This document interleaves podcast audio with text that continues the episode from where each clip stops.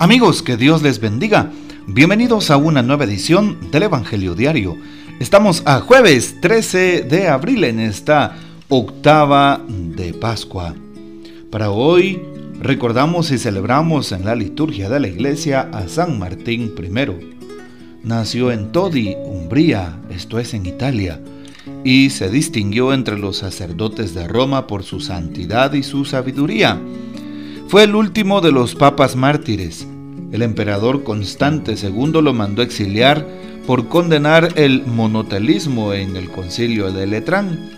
Enviado a Constantinopla lo insultaron públicamente, lo condenaron, encarcelaron y finalmente lo enviaron al Quersoneso, Sebastopol, en donde murió de hambre en el año 656. Pidamos pues la poderosa intercesión de San Martín I, Papa. Para hoy tomamos el texto bíblico del Evangelio según San Lucas capítulo 24 versículos del 35 al 48. Cuando los dos discípulos regresaron de Emaús y llegaron al sitio donde estaban reunidos los apóstoles, les contaron lo que les había pasado en el camino y cómo habían reconocido a Jesús al partir el pan. Mientras hablaban de esas cosas, se presentó Jesús en medio de ellos y les dijo, La paz esté con ustedes. Ellos desconcertados y llenos de temor, creían ver un fantasma. Pero él les dijo, No teman, soy yo. ¿Por qué se espantan? ¿Por qué surgen dudas en su interior? Miren mis manos y mis pies, soy yo en persona. Tóquenme y convénzanse. Un fantasma no tiene ni carne ni huesos como ven que tengo yo y les mostró las manos y los pies. Pero como ellos no acababan de creer de pura alegría y seguían atónitos, les dijo, ¿tienen aquí algo de comer? Le ofrecieron un trozo de pescado asado. Él lo tomó y se puso a comer delante de ellos. Después les dijo, lo que ha sucedido es aquello de que les hablaba yo cuando aún estaba con ustedes que tenía que cumplirse todo lo que estaba escrito de mí en la ley de Moisés, en los profetas y en los salmos. Entonces les abrió el entendimiento para que comprendieran las escrituras y les dijo, Está escrito que el Mesías tenía que padecer y había de resucitar de entre los muertos al tercer día, y que en su nombre se había de predicar a todas las naciones, comenzando por Jerusalén, la necesidad de volverse a Dios para el perdón de los pecados. Ustedes son testigos de esto. Palabra del Señor, gloria a ti, Señor Jesús. Bien, hoy eh, en la primera lectura que justo está tomada de los Hechos de los Apóstoles 3, 11 al 26, la continuación de ayer cuando Pedro y Juan al entrar al templo sanaron en el nombre de Jesús a un paralítico. Aquel hombre no se les despegaba y seguía a los apóstoles a donde quiera que iban. Ya en el pórtico de Salomón, afuera de la ciudad, pues Pedro empieza a hablarle a todo el pueblo, afirmando cómo el Señor Jesús ha obrado en esa persona y pide el arrepentimiento, el perdón de los pecados eh, para aquellos que crean y confíen en su misericordia. Y es lo mismo para los hombres y mujeres de todos los tiempos. Hoy estamos invitados primero a reconocer que somos eh, personas que, tenemos una realidad humana. Y en esa realidad humana hay cosas buenas y cosas malas, hay cosas difíciles, hay pecados que debemos aprender a, sobrellevar, hay pecados que debemos de aprender a quitarnos, que debemos, a los cuales debemos aprender a renunciar. Y, muchas veces no estamos del, exentos del pecado porque somos seres humanos tan limitados, pero el Señor está ahí y el Señor nos cambia. El Señor nos hace herederos del reino, beneficiarios de su gracia, pero solamente si queremos cambiar, si tenemos la, la actitud de querer hacerlo, la fuerza de voluntad. Demos un salto al Evangelio. San Lucas, seguimos en el capítulo 24. Ayer hablábamos de los discípulos de Maús y hoy pues que regresan, es el texto en los versículos 35 al 48, cuando estos hombres regresan de Maús a Jerusalén corriendo, pero con una actitud nueva, positiva, con una actitud alegre, con una actitud de gozo y esperanza. Entonces llegan donde están los apóstoles para contarles lo que habían pasado por el camino. Y mientras contaban estas cosas, Jesús se aparece de nuevo. ¿Y cuál es la frase de Jesús en todas sus apariciones? La paz esté con ustedes. Cuando se habla de paz, se habla de tranquilidad, se habla de gozo, se habla de esperanza, se habla de amor, se habla de esa gracia de Dios, de su presencia. Y por eso Jesús les dice, la paz esté con ustedes.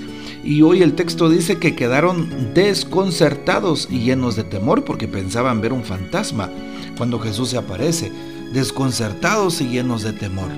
El temor no debería de ser hacia Jesús, el temor debería de ser hacia nuestros pecados. El temor que tenemos nosotros debería de ser hacia las acciones adversas que cometemos.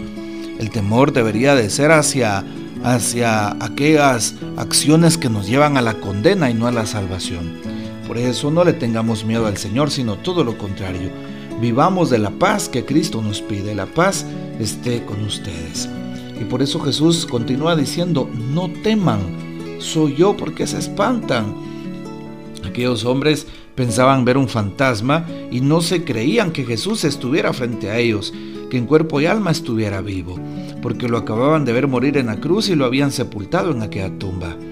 Hoy entonces Jesús llega en persona y les pide que lo toquen y, y les recuerda que no es un fantasma, sino que es un hombre de carne y hueso y se pone a comer con ellos como para significar de que Él es verdaderamente humano, de que está vivo.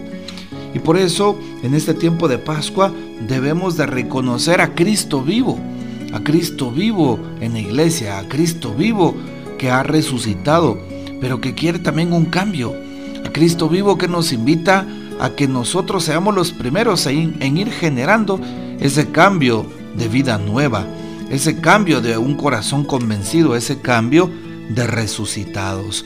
Primero renunciando al pecado, renunciando a aquellas personas que nos acarrean a Él, renunciando a todo aquello que no nos ayude a ser mejores cada día. Y finalmente, pues lo que ha sucedido, eh, dice Jesús, cuando Él les hablaba, que todo tenía que cumplirse. Y por eso estaba escrito del Mesías que tenía que padecer y resucitar de entre los muertos. Por eso hoy Jesús deja el encargo de predicar este mensaje a todas las naciones. Hoy escucharemos también una breve reflexión del Papa Francisco. ¿Y qué nos dice el Papa para este día jueves, jueves eucarístico dentro de la octava de Pascua? Y dice el Papa, no teman soy yo a nosotros quienes experimentamos a Jesús como el, el viviente, se nos dirigen las mismas palabras. Ustedes son testigos de todo esto. No somos cristianos para una experiencia intimista y solitaria, sino para una experiencia solidaria y comunitaria. Tenemos una misión, no podemos ignorarla.